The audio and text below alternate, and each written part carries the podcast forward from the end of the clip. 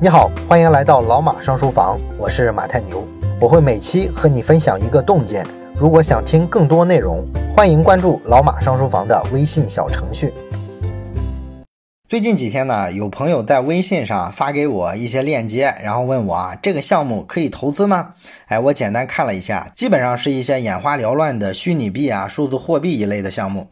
而且我想了一下，今年以来啊，咱们老马上书房的用户啊，给我发类似的东西啊，在我印象里至少都有三次了。那之前的时候呢，我一直觉得啊，前两年的这个 P2P 的理财网贷各种跑路，大家肯定学乖了，学聪明了。都九一零二年了，难道还有人信这种简单的骗局？哎，但是后来我想了一下呢，很明显是我代入感太强了啊，因为很多人啊一辈子可能就不怎么接触金融，所以说他不太了解这些金融骗局也很正常。而我呢，从来是不需要去了解什么加密货币呀、什么区块链啊，我只要看他们做的这个海报啊、网站一出来，看一眼就知道这不过是一层皮、一件外衣而已，本质上那就是一个古老的庞氏骗局，万变不离其宗。那既然大家很容易被各种数字货币迷惑，那么我想我们这一期就对庞氏骗局做一个解释吧。呃，希望还不太了解这个庞氏骗局的朋友啊，好好听一下，不要被网上这些形形色色的数字货币欺骗。那么庞氏骗局这个词呢，前两年媒体上说过很多，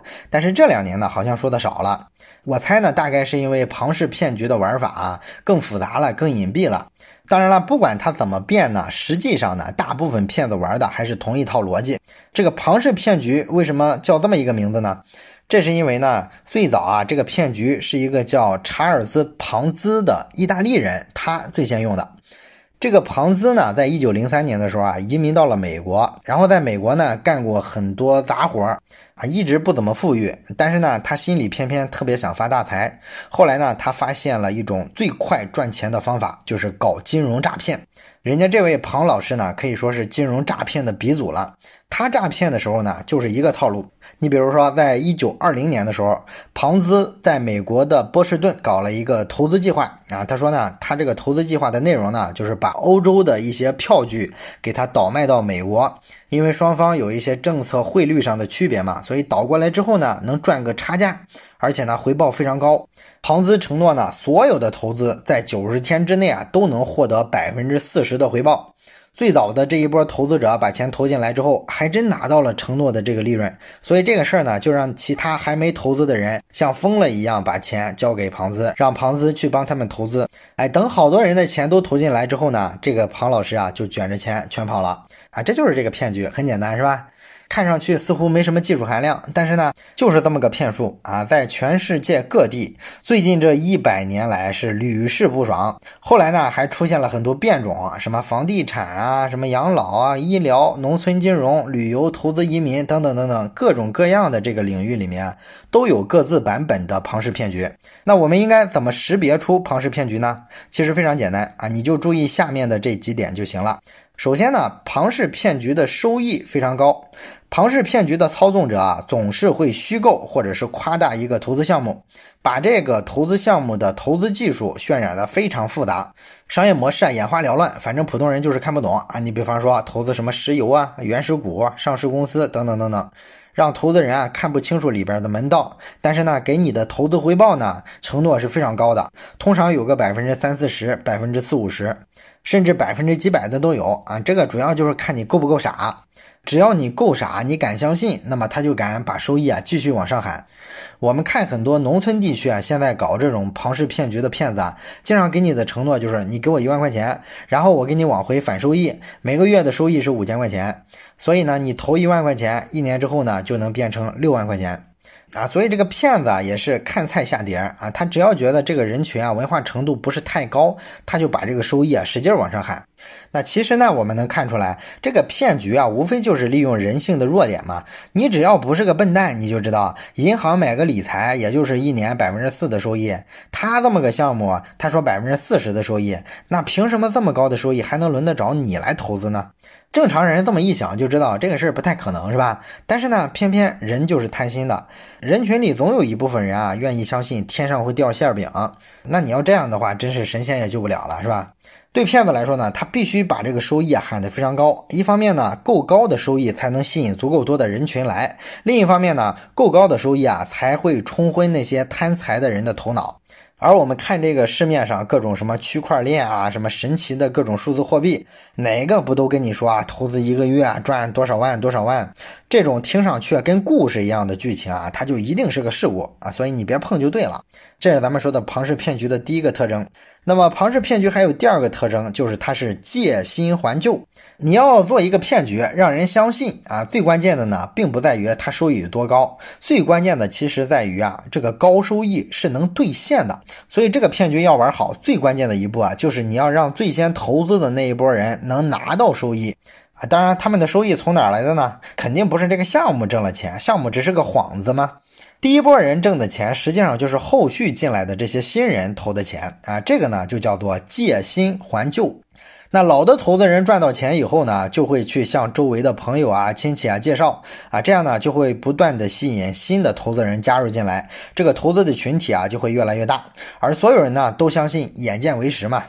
自己身边的人发了这么大的财，这还能有假？赶紧上啊！所以说这个投资的过程啊，就越滚越大。而越滚越大之后呢，这个风险啊，也像击鼓传花一样，越往后传递，后面的人啊就越危险，因为骗子随时可能卷着款跑路了。但是有意思的是呢，咱们从这儿也能看出一个道理来，就是如果你是一个普通的投资人，你在庞氏骗局中一定会赔钱吗？其实不一定，对吧？也有可能挣钱。只要你是第一波投资人，你就有这个红利。但是呢，中后期再进去的投资人啊，那就够呛了，就很可能被骗了。当然了，这不是说鼓励大家去以身犯险，收割第一波红利啊。这个事儿啊，其实你没啥主动权啊，你既没法判断你自己是不是第一波投资者，也没法判断这个骗子啊什么时候准备跑路。所以说，你最好别碰它就完了。这是第二个特点。庞氏骗局还有第三个你需要注意的特点，就是骗局都有华丽的包装。当年为什么美国那么多上流社会的人那么聪明，还上了庞子的当呢？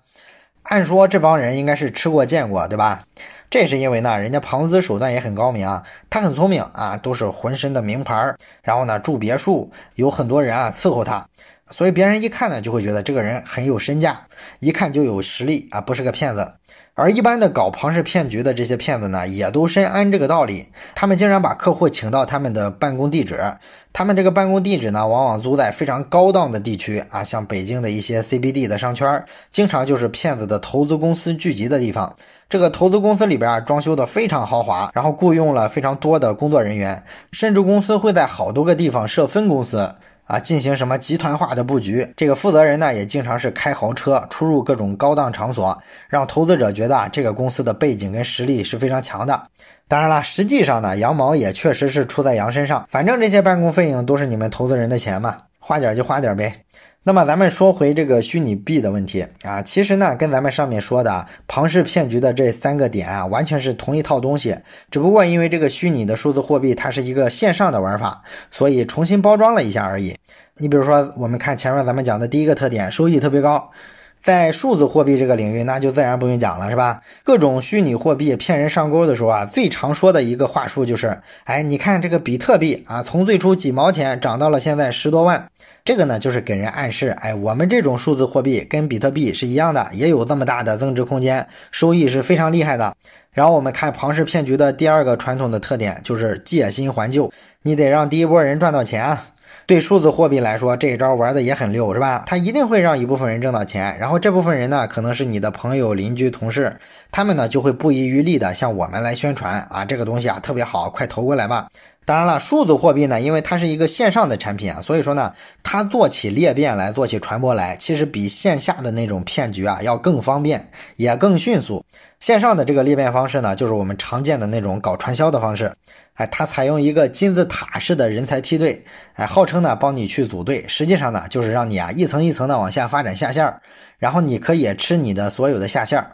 这个就是比传统的庞氏骗局更厉害了，瞬间就可以收上好多钱来。而第三个特点啊，庞氏骗局有华丽的包装，在数字货币上面呢，最常见的一个做法就是做一个非常华丽的官方网站，官方的网站上会放很多荣誉，很多他们公司领导层的照片一类的，公司简介里呢都是吹他们是什么什么国际集团，然后还要花一些钱到媒体上发一些假新闻，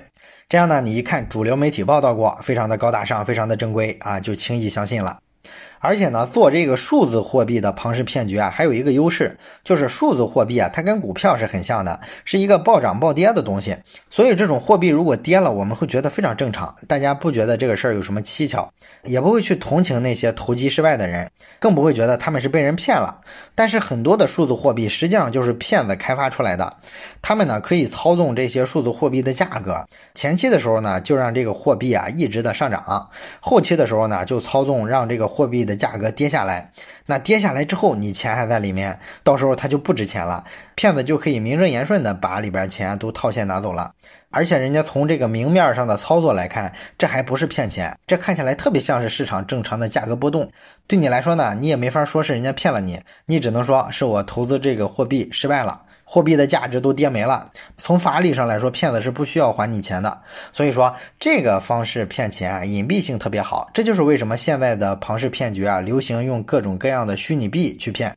包括前一阵拍下了跟巴菲特共进午餐的机会的那个人，叫孙雨晨吧，被好多人不是说是骗子嘛？就是因为他当年搞了一个叫波场币的一个币种，然后呢，据说是套现了三亿美金跑了。现在这个币种的价值呢，早就跌了九成几了啊，非常不值钱了啊。但是呢，大家也不能怎么着他。虽然你都怀疑他是个骗子，但是从表面上看，你就是正常投资失败了，不是人家骗的你。你说这上哪说理去是吧？所以说啊，什么数字货币啊，不过就是庞氏骗局啊，换了套衣服。只要你这个人啊不贪心啊，你不至于白日做梦，基本上骗子就永远找不到你。所以啊，还是那句话啊，做一个善良、勇敢、勤劳致富的人，比什么都重要。好了，这就是本期的内容，感谢你的收听，咱们下期再见。最后说一件事儿，咱们节目啊最近拉了一个微信群，如果你有什么话题想直接跟我或者是跟其他的听友朋友啊交流讨论的话，可以加一下这个群。加群的方法呢，就是先找到老马上书房的微信公众号，然后在底部菜单栏上有加群两个字，点击之后啊就会弹出二维码，扫码就可以进群了。